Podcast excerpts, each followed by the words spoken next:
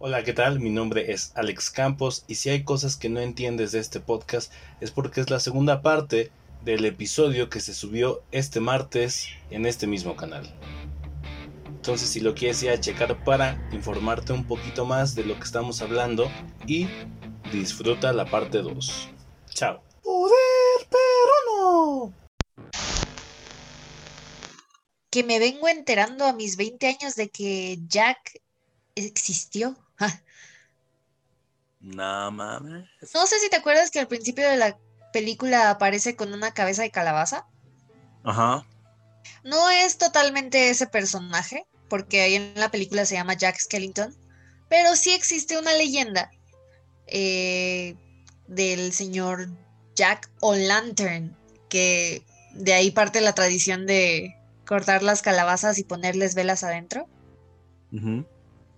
Porque se supone, cuenta la leyenda de un hombre que era un granjero y en algún momento se le hizo fácil robarle algo a aldeanos. Entonces estaba huyendo y se le apareció el diablo diciéndole como de, ni modo, güey, ya, te ganaron, te toca morirte hoy.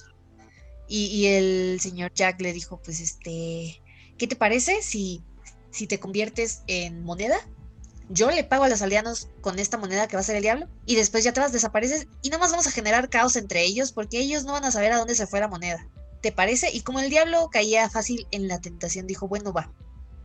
Pero por haberse burlado del diablo, por vaya, haberle ganado, lo que se ganó este hombre fue que cuando murió no encontró lugar ni en el cielo ni en el infierno, entonces se quedó vagando en la tierra.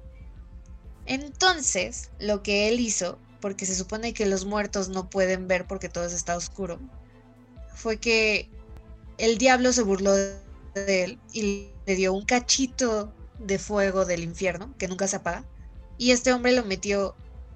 La leyenda dice que en un nabo, porque era su fruta favorita. Su fruto favorito. Pero después ya se adaptó a la calabaza, no sé por qué. Y se supone que esa es este la razón por la que ponen calabazas en sus puertas. Porque aparte, esto que comentábamos del trick or treat, uno de los espectros que iba buscando a la gente en sus casas era Jack. Ajá. Como dicen, ¿no? se me hizo muy... Fíjate, está muy interesante. Eh, yo no sabía esa historia. Eh, está muy chida. Y hablando de las películas de Jack, a mí se me hacen muy interesantes. El único que me daba miedo era el villano. No me acuerdo cómo se llamaba. Eh, eso no está bien para un niño, o sea, no sé si daba miedo. Pero fuera de eso, no sé qué opinas de la película de Jack. Es una gran película. Y es la favorita de mi abuelita. Tiene buen gusto. Es que está muy buena. O sea, y es con tecnología stop motion. Y no sé, o sea, qué chido dato nos tiene Majo. Yo no, fíjate que no se me cruzó por la mente investigarle la antimajo. Eh, no, pues yo que estaba dándome clavados en ah. internet y vi así cositas. ¿Pero qué traes, amigo? Perfecto, yo tengo eh, The Monster Classic del cine, eh, tales como El Hombre Lobo. Este, el Hombre Lobo nació a partir del folclore y la mitología de que un hombre cada cierto tiempo, gracias a una maldición o a un agente exterior que puede ser como una bruja, que lo hechizó, se convertía en, lobo. Pero eh, se malinformó y después de muchos años la historia cambió. O sea, como que se transformó la, la historia del hombre lobo porque nadie especifica que es en luna llena que se convierte. O sea, la leyenda original era de que pues solo en las noches se convierte. O sea, no necesariamente con la luna llena.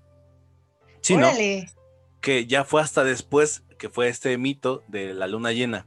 Al igual que es un mito que se mata con una bala de plata. Esto no existe en la novela original, en la que es basada el hombre lobo. Y la primera aparición que tuvo en el cine el hombre lobo fue en la película que se llama Hombre Lobo, Antropomorfo o Werewolf of London en 1935.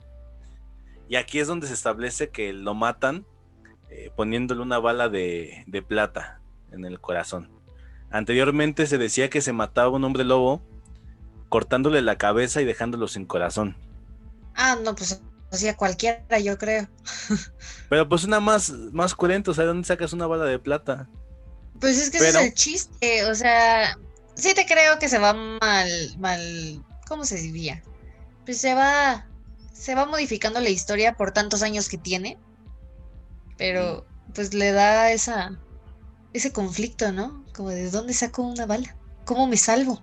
¿Qué haré? Ah, porque, porque estamos hablando que el hombre lobo viene desde la mitología y me debo decir que es en la, en la griega, donde hay, hay, alguien parecido que, se transforma en, en, hombre lobo. Bueno, en lobo.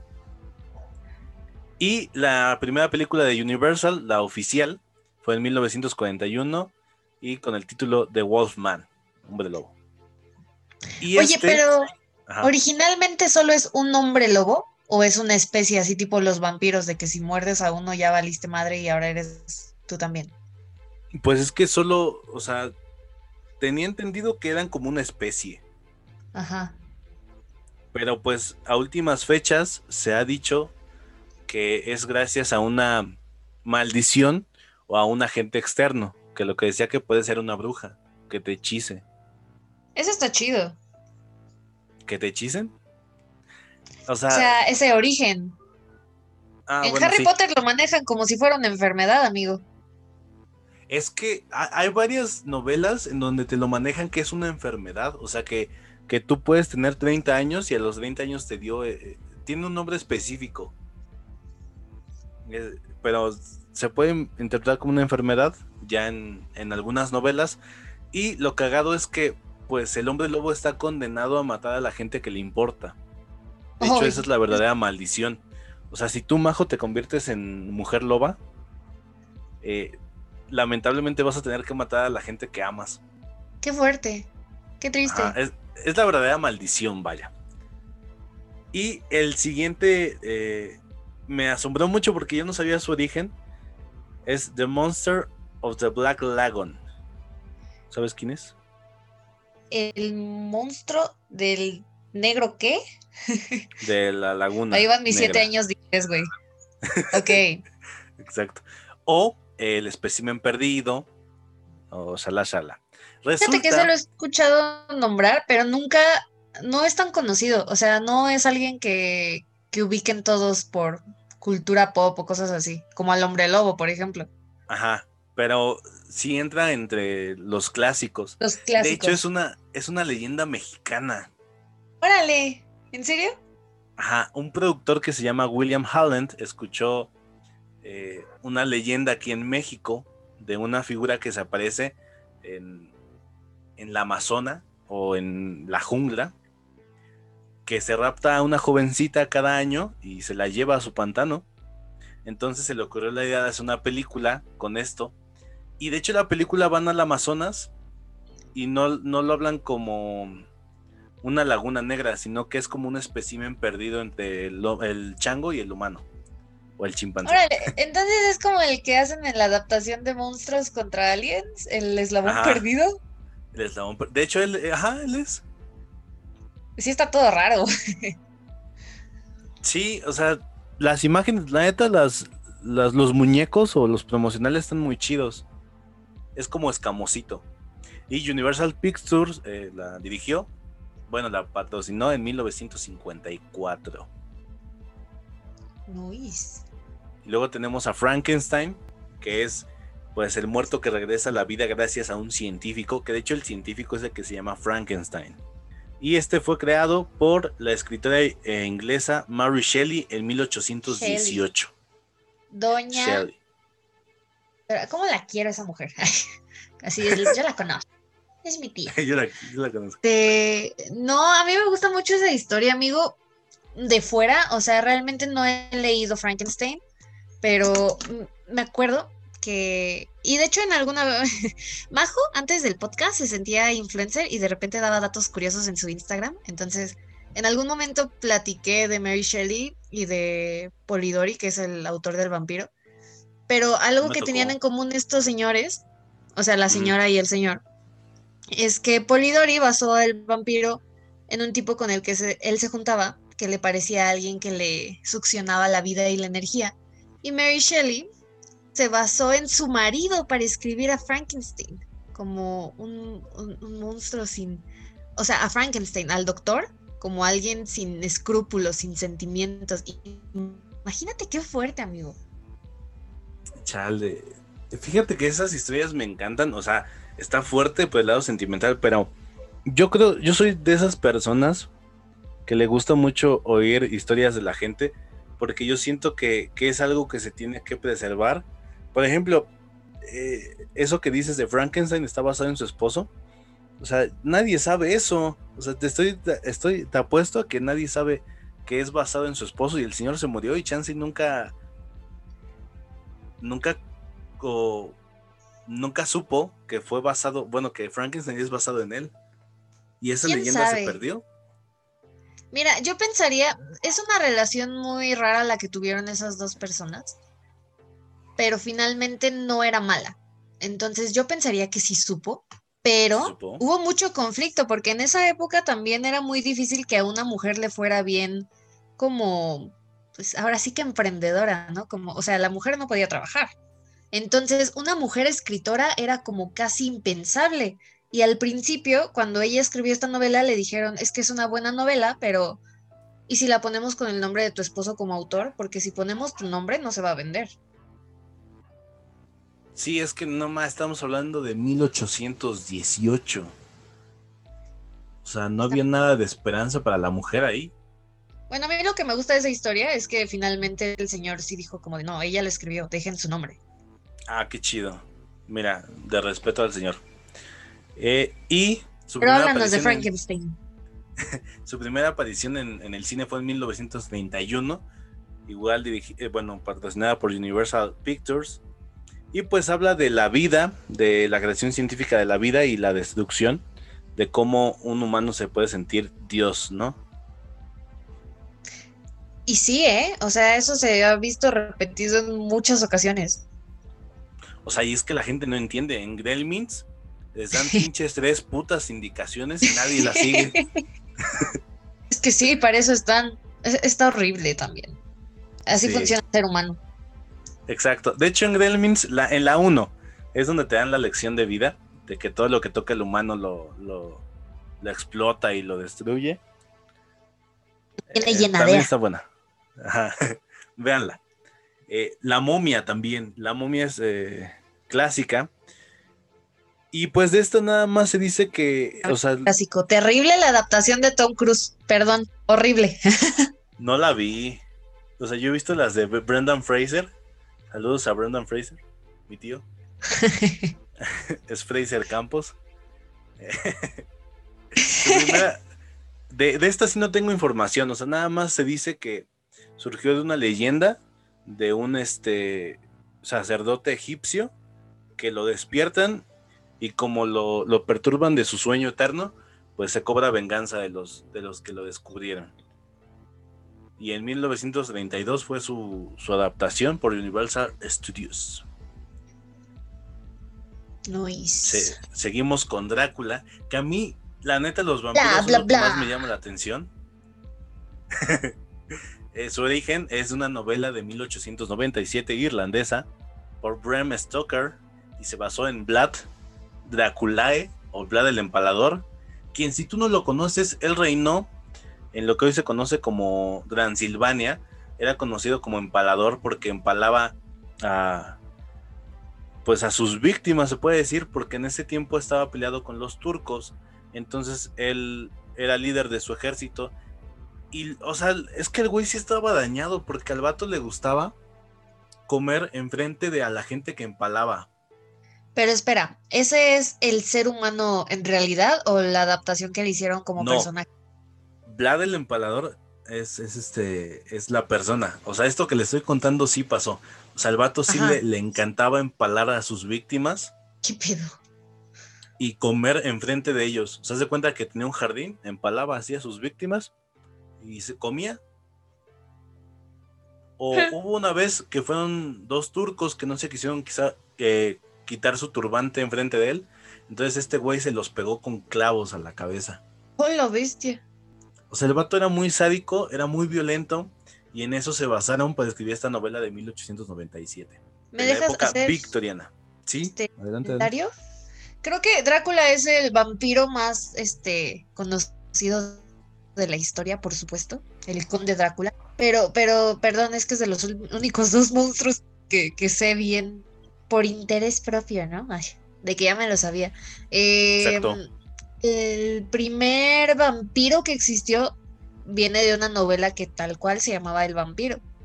Y esta es una historia muy triste con el autor, amigo, porque es del que te comentaba, que escribió al personaje del vampiro basándose en un ser humano que él conocía y que al parecer no soportaba. Pero bien feo, porque este tipo le robó la obra. Eh, pues sí, tal cual. Es que no me acuerdo el nombre del señor. El autor original se llamaba Polidori y él escribió El vampiro, el otro tipo se lo roba y este güey, aunque intentó recuperar su obra maestra, fue hasta después de muerto que se la reconocieron y él se suicidó, amigo, porque le quitaron este su única esperanza de salir de deudas. Entonces se murió sin ver su obra florecer. Que, que es el miedo de, de muchos, ¿no? O sea, Muchos artistas. Qué terrible. o sea, Pero a mí se me hace muy irónico Ajá. y, y es lo que comentaba justamente este tipo en una adaptación cinematográfica. Porque según esto se encuentra con Mary Shelley, la escritora de Frankenstein, y cada quien escribe la historia de su respectivo monstruo. Y el respectivo monstruo en la vida real estuvieron con ella a punto de robarle la obra y con él sí se la robaron. Vaya, le hicieron honor a su personaje. a su personaje. Pero, También me bueno, gustaría hacer este. Perdón, amigo. ah. No, no, sí, sigue, sigue. No, no, nomás la mención honorífica a Drácula de Hotel Transilvania, que se me hace una gran película. La uno. La primera. Ajá, la Sí. primera. Se me hace muy chistoso. Sí, sí, está muy cagado. Aparte, pues es la voz Adam Sandler. Está muy ¿No? buena, a mí me encanta esa película. Sí, está, la uno sí está muy buena. Y las otras Eh, dos ya. eh. Sí, ya ni las vi. O sea, se me hace una jalada. Pero bueno, Drácula salió en 1931, igual por Universal Pictures. Y tengo, a ver, tengo dos. Tengo dos que según yo no son clásicos: El hombre invisible y El fantasma de la ópera. ¿Los mencionamos o no? El hombre invisible, según yo, sí es clásico. Sí, ¿no? y el Sí fantasma de la ópera es un clásico, pero de Broadway. Entonces, ese está para otro podcast. Es un fantasma. Ok, lo siento, amigo. Te eliminamos. Dios. No me gustó. Ay. No me gustó.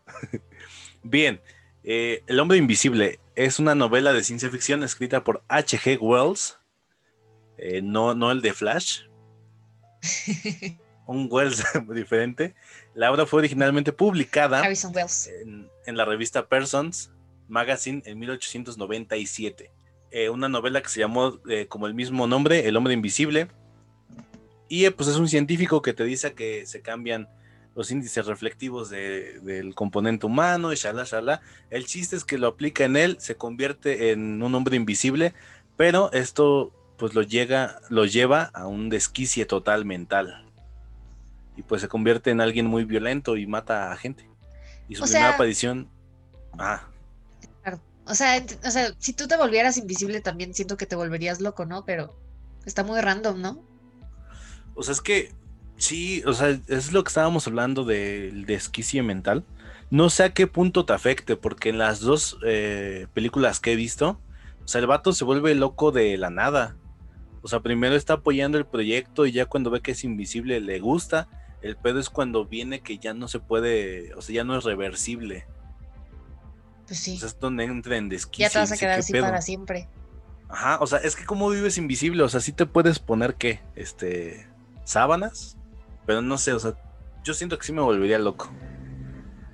No a tal punto de ser violento, porque pues nadie tiene la culpa, Ajá, exacto. Pero sí me volvería loco. Y su primera aparición fue en 1933 en Universal Pictures. Y acaba de Y salir una adaptación. Ajá, este acaba de salir una adaptación, eh, creo que le fue muy mal, fue post pandemia. ¿En serio? ¿Fue post pandemia? fue ah, pues mal. por eso le fue Ajá. mal. Es que yo vi críticas, no la he visto. De hecho, planeaba verla este mes, que ya se va a acabar. Y, y leí que es buena. Eh, yo había oído que le había ido un poco mal en taquilla, pero ojalá le vaya bien porque Universal está pensando en sacar un reboot de todos los que les mencioné para hacer el Dark Universe, que empezó con la momia, pero como que se echaron para atrás por el por cómo le fue. Es que Pero esperemos. Es que yo sí espero que se vuelva a hacer algo así, porque, o sea, tu referente de vampiros hoy en día es este. Crepúsculo. Sí, es como de, güey, no mames. Que a mí me cae muy bien, o sea, yo no me quejo, pero Me imagínate gusta la ver a un Drácula, pero no. Ajá, es que, o sea, el chido, el chido es, es eh, el conde Drácula, o sea, yo leí una vez una novela de él, se me hace era de niños, porque la acabé muy rápido, pero en sí está, está muy chido, y está muy chido todo lo que maneja de Transilvania y el misticismo que hay detrás de ese, de esa nación. O sea, sí puede volver a ser algo chido si se hace con las manos correctas. Estoy de acuerdo. Y mira, yo disfruto mucho Crepúsculo, pero a veces sí siento que es como una falta de respeto. De, no mames, güey, ¿por qué brilla? Te, te- te tendrías que morir. No, no sé, te pasa algo más culero, ¿no? Sí, está muy... Se nota que es como más de amor que, que nada. Ajá. Pero bueno, Majo, ¿algo más que quieras añadir a este hermoso tema que acabamos de tocar? Pues mira, amigo, yo hice una pequeña investigación y han ocurrido una serie de, ¿cómo dijiste hace rato? De sucesos desafortunados. Eventos de eventos desafortuna- ah, desafortunados. No he visto la serie, perdónenme. La película, la película la tuviste que haber visto, Tampoco. Majo. ¿Quién es el actor de la película? Jim Carrey. Nada más Es nada que menos por eso Jim no la vi. ¿No te gusta Jim Carrey? Porque no sé si ya lo mencioné en este podcast, Majo es una mujer que le tiene miedo a muchas cosas, entre ellas personas, entre ellas esas personas actores, entre esos actores Jim Carrey. Me da mucho miedo Jim ¿Por qué? Siento que está loco, güey. Y yo tengo la teoría de que Carnal. Para ser un buen actor tienes que estar loco. el vato, o sea, dime un artista que no haya estado loco y que sea chingón. O sea, todos los, todos los chingones han, tienen un poco de locura. Es más, todos los Sí. que escribimos y tal, tenemos un, algo zafado. O sea, No, pero es diferente. O sea, siento que hay límites. Por ejemplo, Joaquín Phoenix apenas los está rebasando. Porque apenas me está empezando a dar como de, ok, igual y yo no me acercaría a ti, señor, pero eres un gran actor. Pero sí, No hay sé. varios pero tenemos que hablar de los Jim Carrey. es actores que, me dan miedito. También Tim Curry. Pero, pero bueno. Am, Pero bueno. Parece ser que Halloween es la época preferida para varios asesinos en serie. O sencillamente resultó ser coincidencia de algunos sucesos terribles, como por ejemplo, amigo, eh, hubo un Halloween en el que un hombre decidió matar a su hijo, envenenándolo, envenenando sus dulces, solamente para cobrar un seguro de vida. No mames. Esa, no sé, esa gente no, no tiene apego a su hijo, o sea, cabrón, es algo que vino de ti. Pero está muy fuerte porque primero el señor intentó, obviamente, eh, quitarse la responsabilidad dándole más dulces envenenados a otros niños para que no sospecharan de él. Afortunadamente no lo logró, pero pues su hijito se murió. Y sus últimas palabras, porque lo condenaron a muerte, fue un discurso súper intenso diciendo, esto es un error, no me deberían matar, eh, porque yo estaba haciendo lo correcto para mi hijo y que no sé qué, y, y lo terminaron matando a la mitad de la frase. Verde. O sea, sí son personas locas. También hay casos de gente que se ha suicidado en Halloween. Por ejemplo, una mujer se colgó en el árbol frente a su casa y nadie se dio cuenta hasta una semana después porque pensaban que era decoración. No manches. Está muy loco. O sea, es que imagínate, pasas tú frente a una casa y ves así como ah, una colgada por- frente a la casa de terror de los bomberos, no sé. Y luego pasas al siguiente mes y ahí sigue. O sea, es que tiene que. O sea, no me lo imagino. O sea, sí distingues de un muñeco, porque los que están colgados sí se ven medio chafones. Algunos. Pero tomemos en cuenta que esto fue en primer mundo. Bueno, sí. Y bueno, eh, han sucedido un, un par de muertes en Halloween importantes, entre ellas las de Harry Houdini, que lo murieron de un madrazo al estómago. Y justamente comentábamos de su hermano, se murió River Phoenix un 31 de octubre. Mm, A nosotros no nos tocó, amigos, estamos muy jóvenes, pero en su momento esta muerte fue tan impactante como la de Heath Ledger. Pero es que también fue por sobredosis, ¿no? De un medicamento. Ah. Pero creo que estaba muy chavito. No sé qué edad tenía, pero sí, o sea, iba empezando su carrera. Era amigo de Keanu Reeves. Sí. Ha hecho de sus mejores amigos. Ahorita investigo y te digo qué edad tenía. Perverso. Tenía 23 años. No manches, No más, está súper chavo. tres años más que nosotros. Sí, o sea. no sé. Ay, pero bueno, esa es una terrible pérdida. Eh, en su momento, Benito Mussolini llegó al poder un 31 de octubre.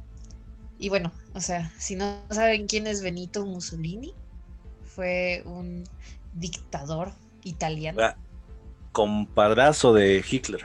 Hitler, perdón. Durante su mandato murieron más de 400 mil italianos y aparte mandó a matar como 30 mil etíopes. Sí, es de las peores personas que han pisado este mundo. Y para que nos identifiquemos ahorita, maldita sea. En 1918 la gripe española mató a más de 20 mil personas. En Estados Unidos nada más, imagínense en el mundo.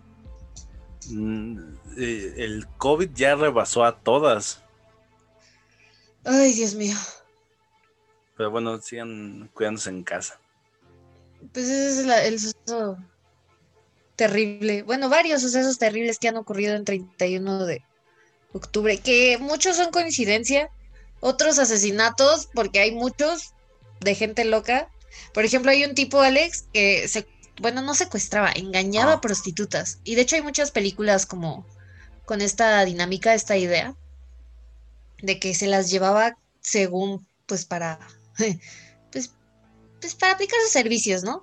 Pero finalmente se las llevaba a un lugar muy alejado de la ciudad, las hacía correr para matarlas mientras huían y les disparaba. O sea, qué mente enferma, ¿qué les pasa? O sea, El, el vato tenía orígenes entonces aztecas. Esos vatos hacían lo mismo con sus prisioneros. Es, yo siento que es lo más cruel que le puedes. O sea, todavía de que aparte de que la vas a matar, el decirle, supongamos, si huyes, eres libre. O sea, el, el tener el miedo constante de que, güey, o sea, tengo que escapar de aquí de repente verde. sí está terrible, pero Sí, está muy loco.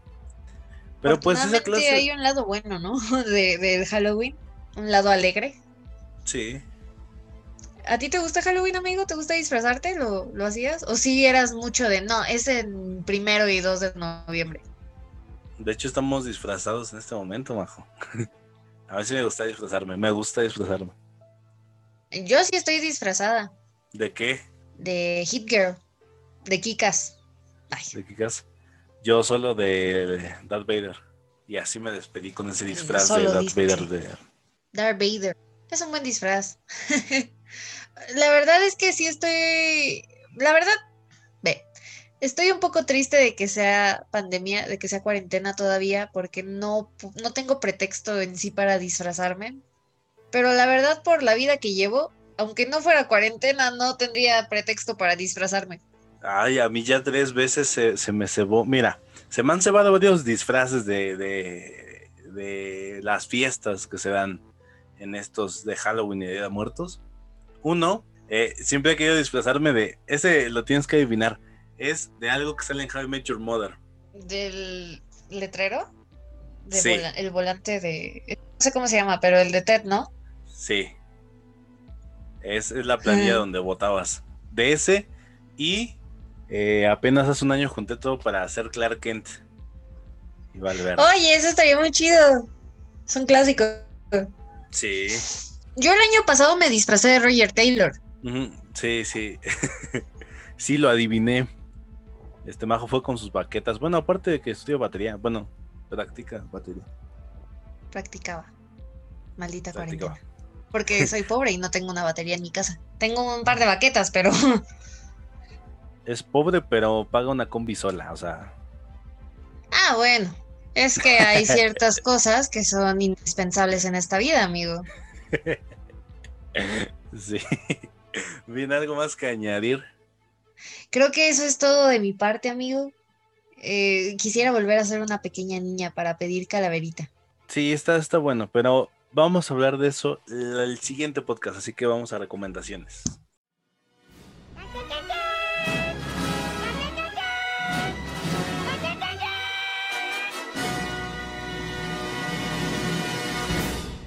Mira, no dediqué este podcast porque está muy intenso, ¿no? Como dedicar toda esta fiesta tan oscura y tantos monstruos y todo a una persona. Está raro, pero, pero me, acordé de un amigo. Ajá. Sí, está, está raro, pero me acordé de un amigo que hay una película, Alex, que se trata de Ashton Kutcher encontrándose con una chava el mismo día de cada año, pero nada más en esa época. Y, me acabo de ah. dar cuenta que eso me sucede con este chavo. O sea, realmente no es como que nos dejemos de hablar el resto del año, pero casualmente por estas épocas volvemos a hablar. Está muy chistoso. Hace dos años eh, me disfrazé de la Mujer Maravilla y encontré ahorita, me salieron recuerdos de que él se estaba poniendo mi diadema. Y el año pasado me hizo, no sé por qué, una playlist de canciones de Halloween. Entonces eh, hoy en la mañana las estaba escuchando como para ver si una estaba buena para dedicar y sí, para, para recomendar. Y dije, no, ah, o sea, siempre por estas épocas hablamos, qué chistoso. Entonces, amigo Rodrigo, te mando un gran abrazo, libre de COVID, si estás escuchando esto, y procedo a mis recomendaciones. Saludos. Perfecto, perverso. Échalas, échalas. Empezamos con la, recomendación musical. ¡Qué asco, Alejandro! Patrocinada por mi amigo Rodrigo. La canción es Death de My Chemical Romance. Que de hecho no es precisamente de Halloween, pero sí dices como de órale. ¿Qué les pasa a estos vatos? Está buena, a mí me gustó mucho. Me, me puso las pilas en la mañana.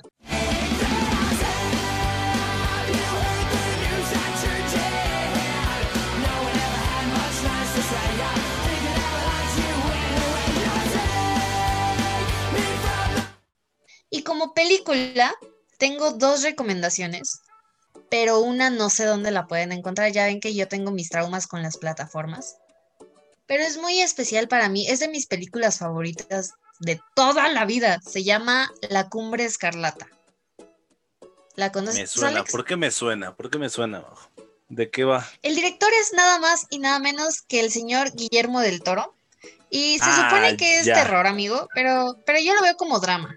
Y es una historia de fantasmas. Y de una relación muy extraña de hermanos. Pero está muy buena. Aparece mi actor, uno de mis actores favoritos, Tom Hiddleston. Sale la chica que hace Alicia, que se llama Mia Algo, pero la verdad es que su apellido está muy imposible. No lo, no lo voy a intentar. Y Jessica Chastain. Eh, y, me gusta mucho, es de mis películas favoritas. Es una gran película. Pero no sé dónde se puedan encontrar. Entonces, nada más, si la ven algún día, digan, ah, esta me la recomendaron, vamos a verla. Porque está muy chida.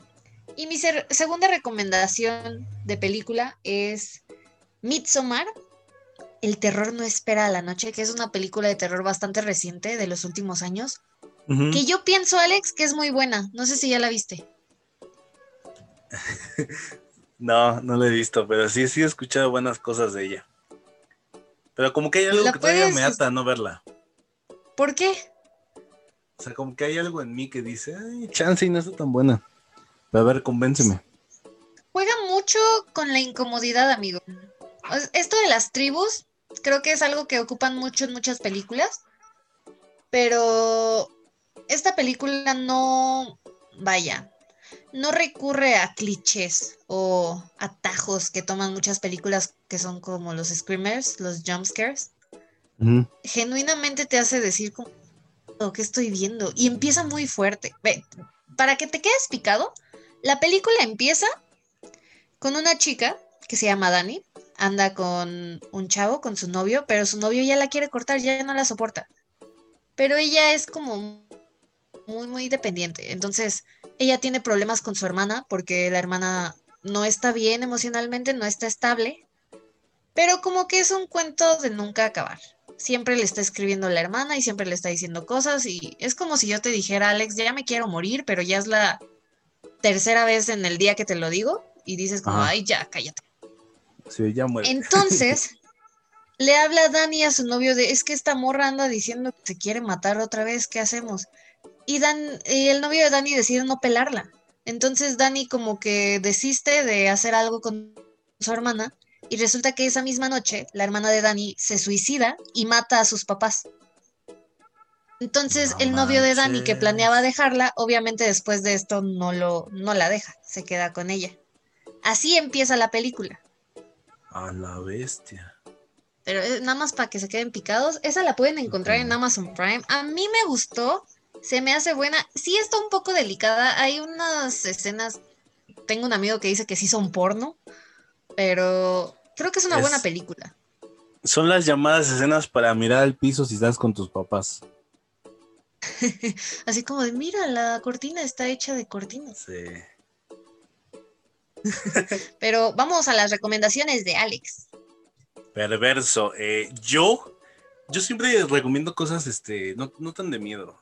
Eh, por si alguien no se la pasa bien viendo esas cosas, pues que, que vea esta. Eh, la semana pasada me di el gusto desde hace mucho tiempo que no veía una película moderna de mi héroe Adam Sandler. Eh, entonces vi el Halloween de Huey, que está en Netflix. Y si no tienes Netflix, posiblemente está en Pelis Plus. Este, sí, aquí hay para todo.